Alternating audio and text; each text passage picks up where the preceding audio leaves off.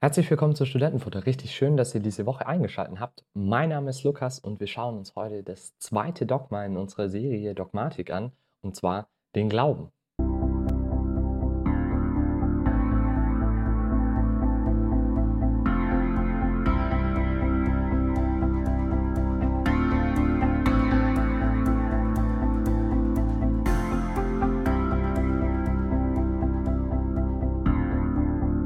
Uns ja letzte Woche die Offenbarung angeschaut und starten jetzt praktisch mit der menschlichen Antwort auf die Selbstkundgabe Gottes. Also die Offenbarung war ja die Selbstkundgabe Gottes und jetzt gucken wir uns an, okay, wenn der Mensch in diese in diesen Kontakt mit Gott tritt, in das, was Gott ihm gezeigt hat, wie reagiert der Mensch dann darauf?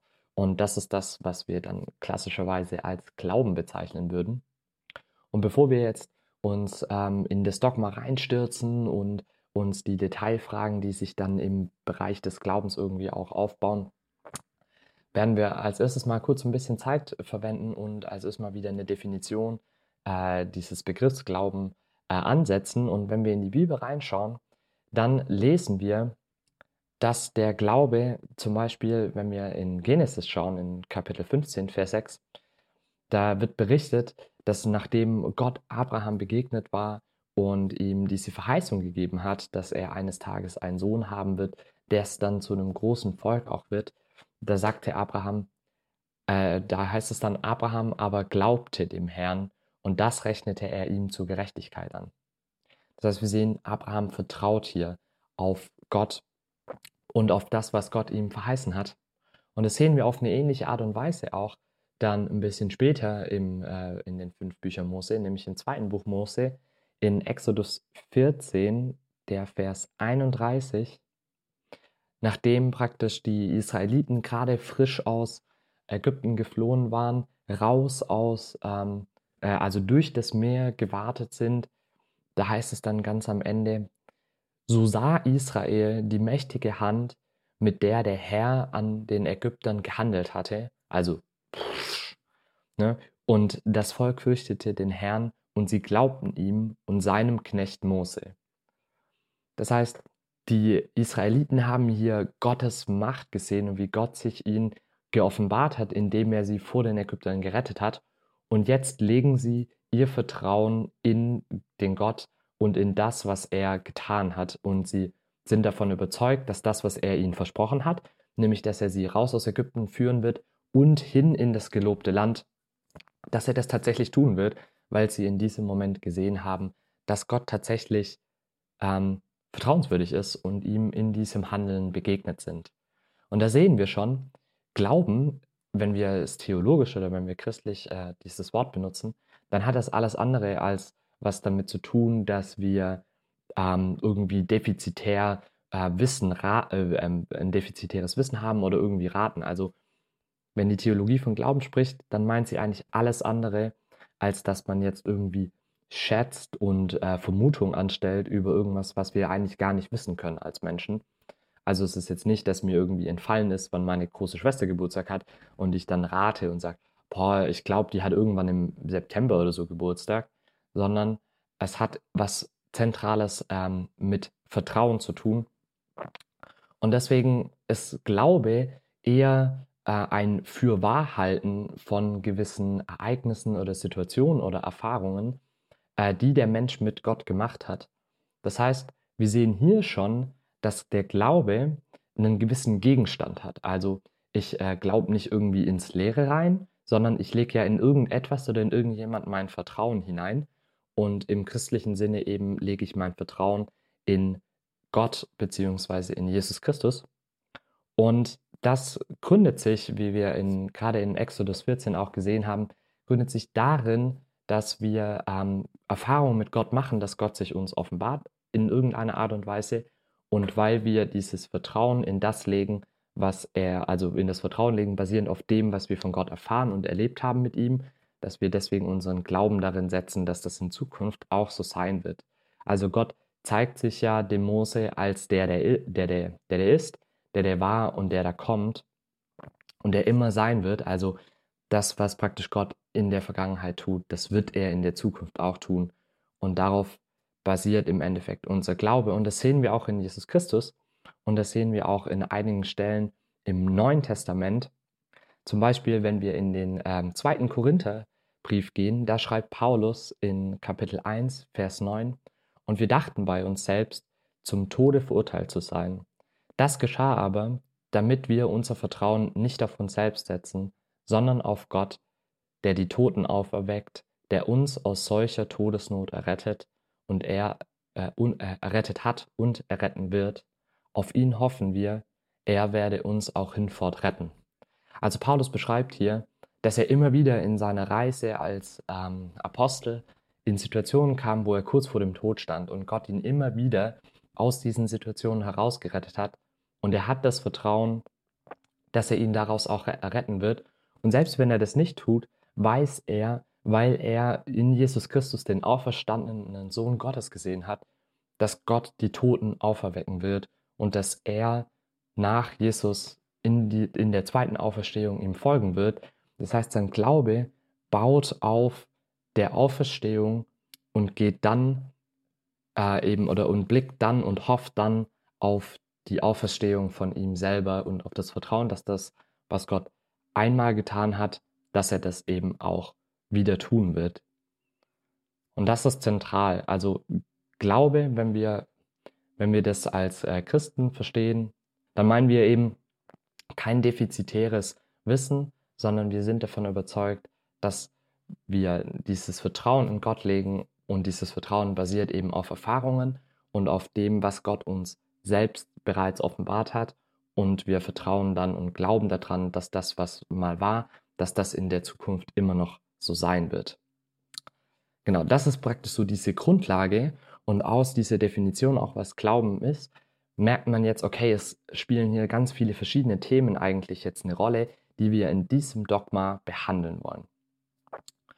Und wir merken auch, wenn wir in die Literatur schauen, falls ihr äh, sogar euch entschieden habt, äh, mit mir gemeinsam auch die Literatur zu lesen und euch vielleicht den Grudem oder den Leonhard gekauft habt, dann merkt ihr, dass die beiden ähm, den Glauben an ganz unterschiedliche Orte stellen. Und das liegt daran, dass Glaube natürlich nicht nur alleine die Entsprechung ähm, auf die Offenbarung Gottes ist, sondern dass der Glaube ganz, ganz viel auch mit Rettung zu tun hat.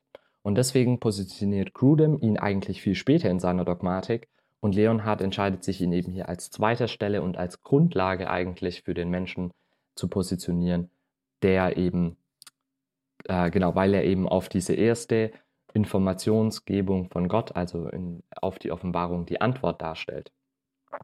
Und keine Sorge, wir werden auch nochmal, wenn wir über, den, ähm, über die Errettung und über die Erlösung reden, uns dann nochmal detaillierter und tiefer die Frage stellen, okay, ähm, äh, was hat jetzt der Glaube mit der Errettung und der Erlösung zu tun?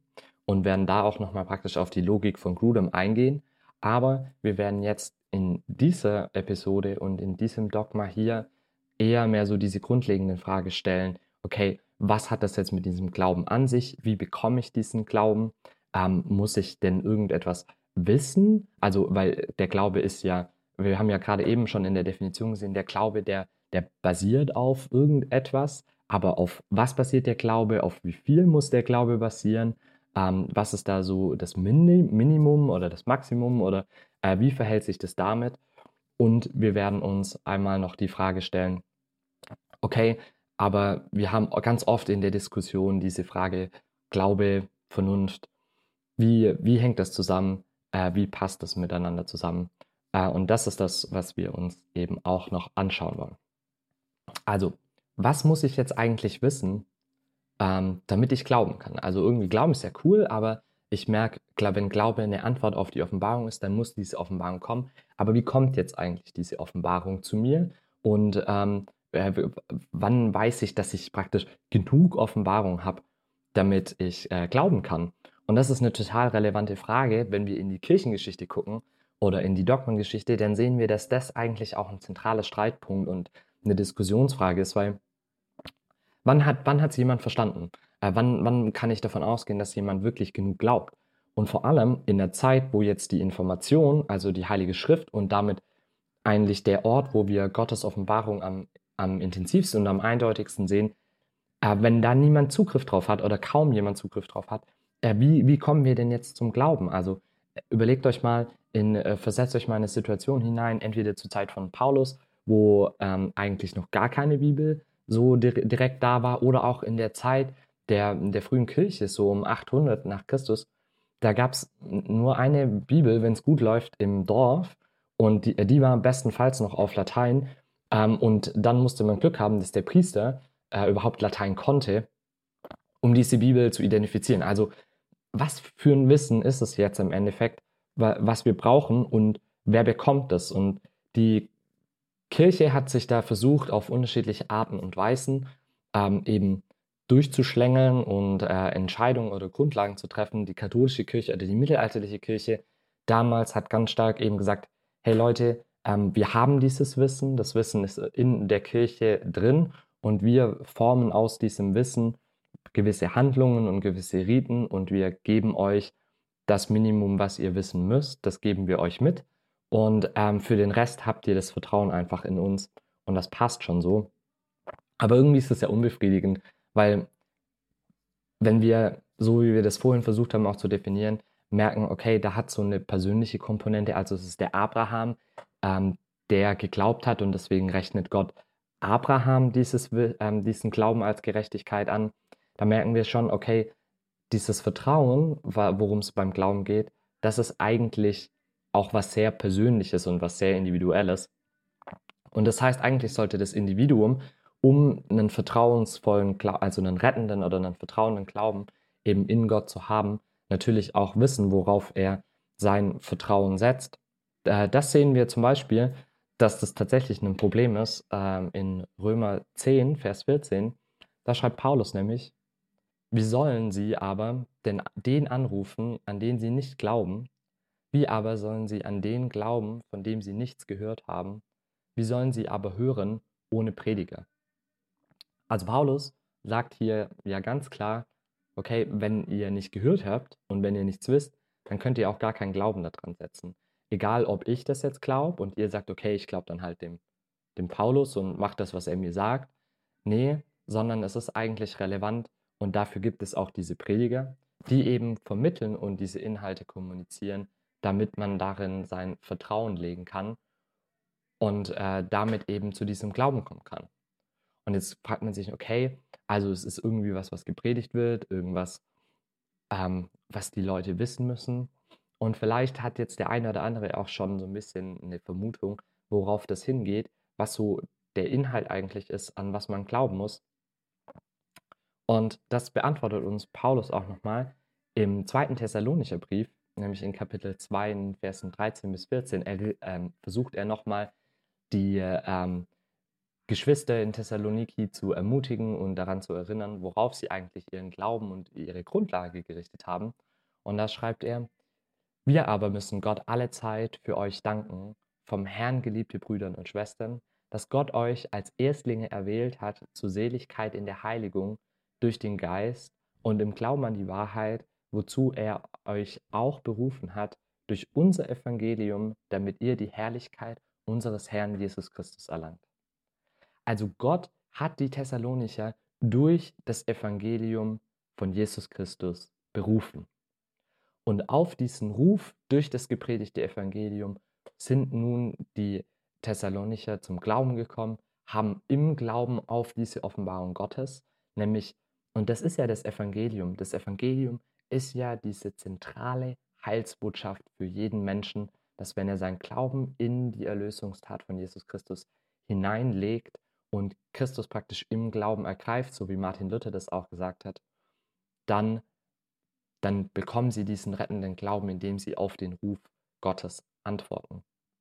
Das heißt, in der Verkündigung des Evangeliums geht praktisch ein gewisser Ruf Gottes raus Gott offenbart sich und zeigt sich dem Menschen und damit kann der Mensch dort im Hören des Evangeliums und im Bestätigen des Evangeliums sein, sein Leben durch den rettenden Glauben an Jesus Christus übergeben und damit zu einem wahren Glauben an Jesus kommen. Das Problem ist jetzt aber, okay, wir, wir haben jetzt irgendwie gesagt, okay, Paulus geht davon aus, also das Evangelium ist so ein bisschen diese Grundlage und ist so der Kern oder das Minimum vielleicht auch, was man wissen muss, weil natürlich das Evangelium, das ist, wodurch die Menschen am Ende zum Glauben gekommen sind. Also es hat schon einen Grund, warum Jesus sagt, hey, geht in die Welt hinaus und verkündigt das Evangelium. Das ist eigentlich der Kern der Botschaft. Das ist das, was ähm, Luther dann auch sagt, hey, deswegen ist Jesus eigentlich die Mitte der Schrift und das Evangelium ist so zentral und es ist so ein Kern und deswegen ist es wichtig, dass wir das wieder in den Fokus nehmen und dass wir wieder mehr Evangelium predigen, weil dadurch die Menschen zum Glauben kommen. Und eben zum Glauben kommen und damit eben diesen rettenden Glauben erwerben, weil sie darin Gott begegnen können. Aber der Punkt ist ja, dass wir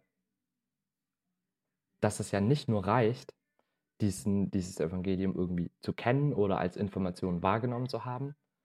Und es reicht eben auch nicht, dass wir das Evangelium, also dass wir sagen, ja, passt, ähm, ich glaube schon daran, ich, ich weiß, dass das passiert ist ähm, und, und das reicht mir.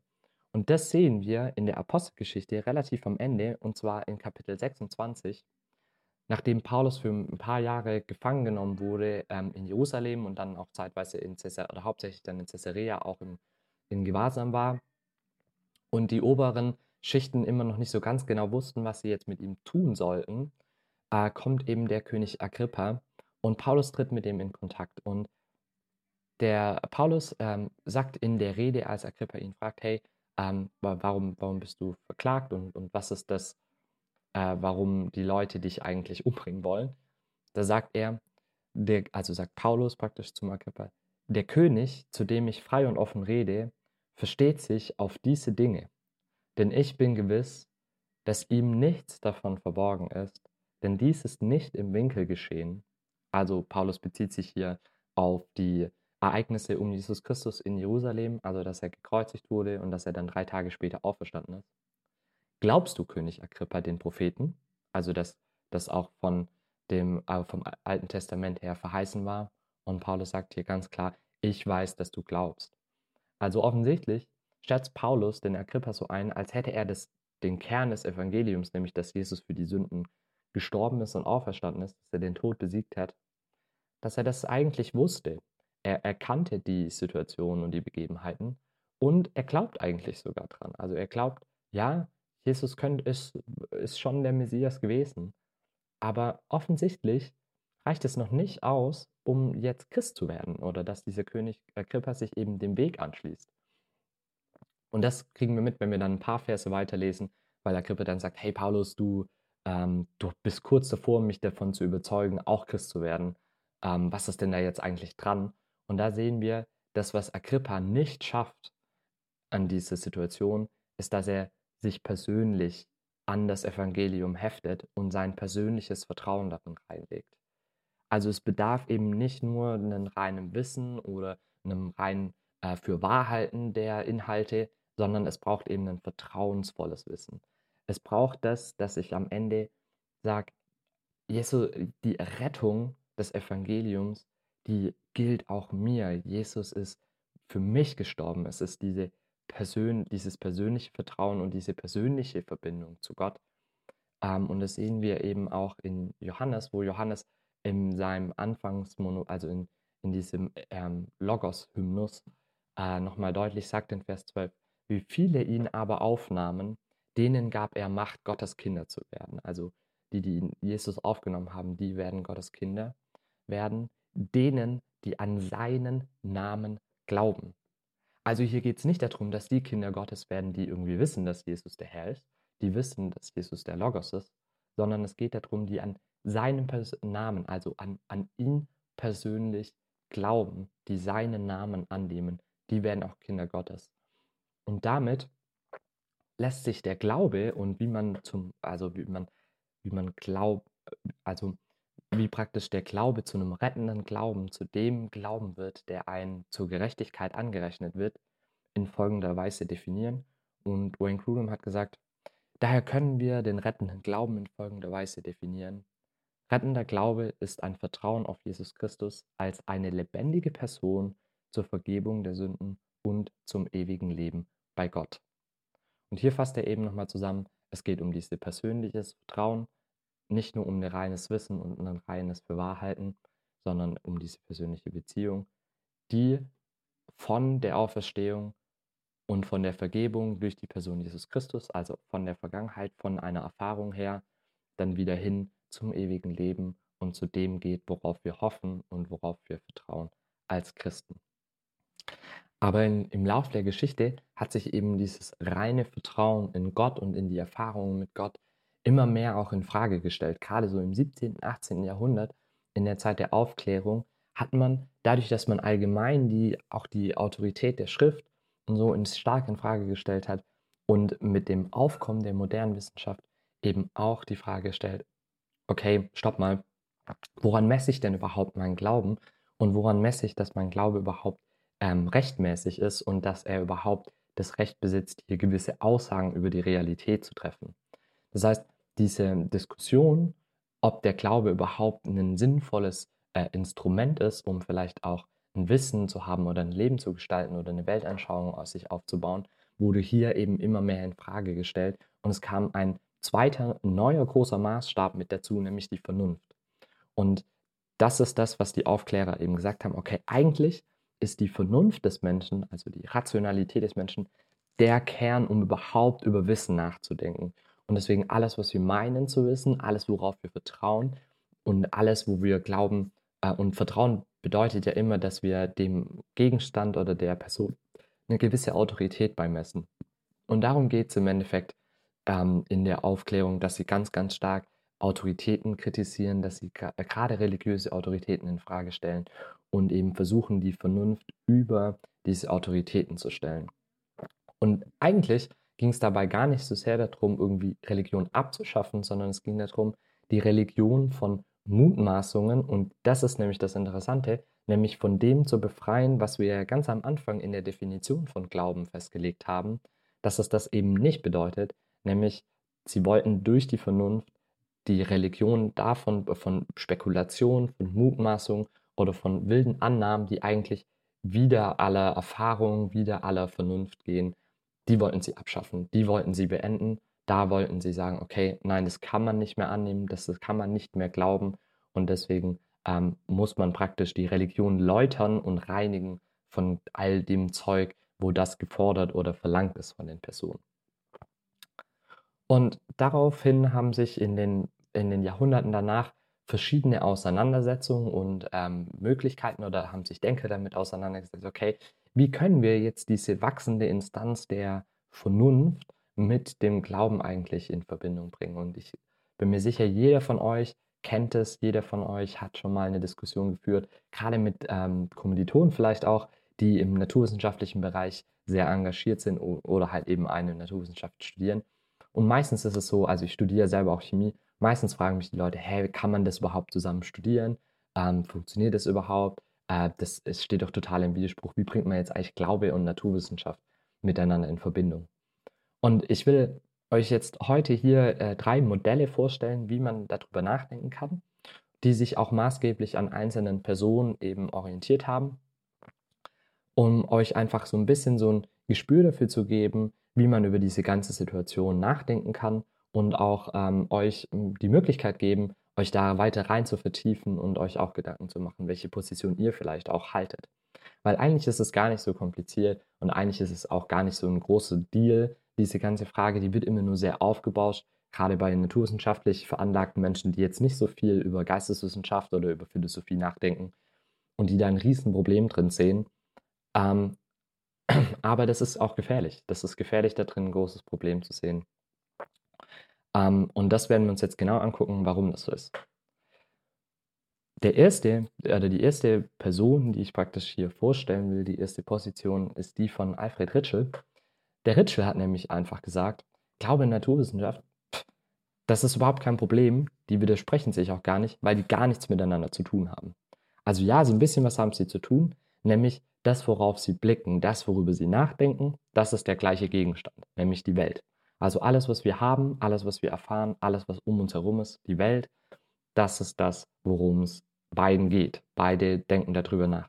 Aber, und das ist der entscheidende Punkt, auf eine komplett andere Art und Weise. Die haben eine ganz andere Motivation, die haben eine ganz andere Herangehensweise und sind damit so fundamental verschieden, dass niemand der beiden eine, jemals eine Aussage treffen will, kann oder möchte ähm, im Bereich der anderen, äh, der, des anderen Blickwinkels. Also er sagt im Endeffekt, die Theologie guckt auf die Welt und fragt, warum ist das so? Sie versucht praktisch Bedeutung und Sinn in der Welt zu finden und in den Handlungen und in den Erfahrungen, die wir mit der Welt machen. Und die Naturwissenschaft hingegen, die versucht eigentlich lediglich zu fragen, wie ist die Welt? Sie versucht zu erklären und ähm, zu verstehen. Sie versucht Abläufe und innere Prozesse, die wir in der Welt beobachten und die die Welt ähm, praktisch ordnen und sortieren, die auswendig zu machen, die zu beschreiben und dann dementsprechend auch einsetzbar und nutzbar zu machen für den Menschen in der Technik. Das heißt, die machen eigentlich was komplett anderes. Und niemals hat versucht, die ähm, Theologie und die will auch nie versuchen, die äh, Frage zu erklären, okay, wie, wie funktioniert die Welt? Wie ist sie geordnet? Sondern sie versucht nur den Sinn hinter der Welt und hinter dem Leben und den Erfahrungen in der Welt zu finden. Und genauso versucht eigentlich auch niemals der Naturwissenschaftler, wenn er fragt, okay, wie funktioniert das eigentlich, ähm, einen Sinn dahinter zu sehen. Also zu sagen, das ist, weil das und das und das und die Welt ist so und so, weil das und das passiert ist, das ist eigentlich keine Frage, die der Naturwissenschaftler stellen möchte, sondern er versucht eigentlich nur Prozesse und Situationen zu beschreiben oder also genau zu beschreiben, zu erklären und zu verstehen. Und wenn die jetzt zwei komplett unterschiedliche Blickwinkel auf die Welt sind, dann können die sich auch nicht widersprechen, dann haben die auch keinen Konflikt miteinander, weil sie sind einfach fundamental getrennt voneinander. Das ist im Endeffekt Richards Position. Das heißt, wenn man diese Position einnimmt, dann sagt man halt, okay Leute, äh, ist mir eigentlich völlig egal.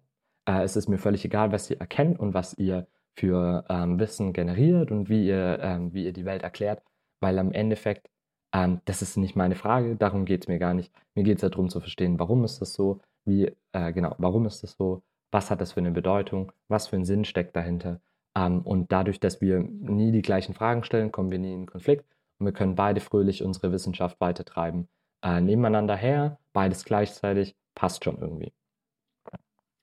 Das einzige Problem an der Sache ist jetzt, und das sehe ich auch so, ist das wirklich so? Also hat meine, ähm, hat mein Fragen nach dem Warum überhaupt keinen Einfluss auf mein Fragen danach, äh, wie die Welt ist und hat meinen Fragen nach dem, wie die Welt ist, überhaupt keinen Einfluss darauf, warum. Also folgendes Beispiel. Wenn ich in, der, äh, in dem Versuch, die Welt zu erklären, zu dem Schluss komme, dass die Welt tatsächlich und auch das Universum irgendwann mal existier äh, zu existieren angefangen hat, also dass es einen Urknall oder sowas gab, dann ist es, glaube ich, ganz schön schwierig, ähm, trotzdem den, äh, im Sinn des Universums und, im, äh, und in der Bedeutung der Welt ähm, zu sagen, die Welt ist ein ewiger Kreislauf, der schon immer da war und der immer sein wird. Irgendwie beißt sich da was plötzlich. Weil nämlich die, die eine Sichtweise nicht mehr mit der anderen korrespondiert.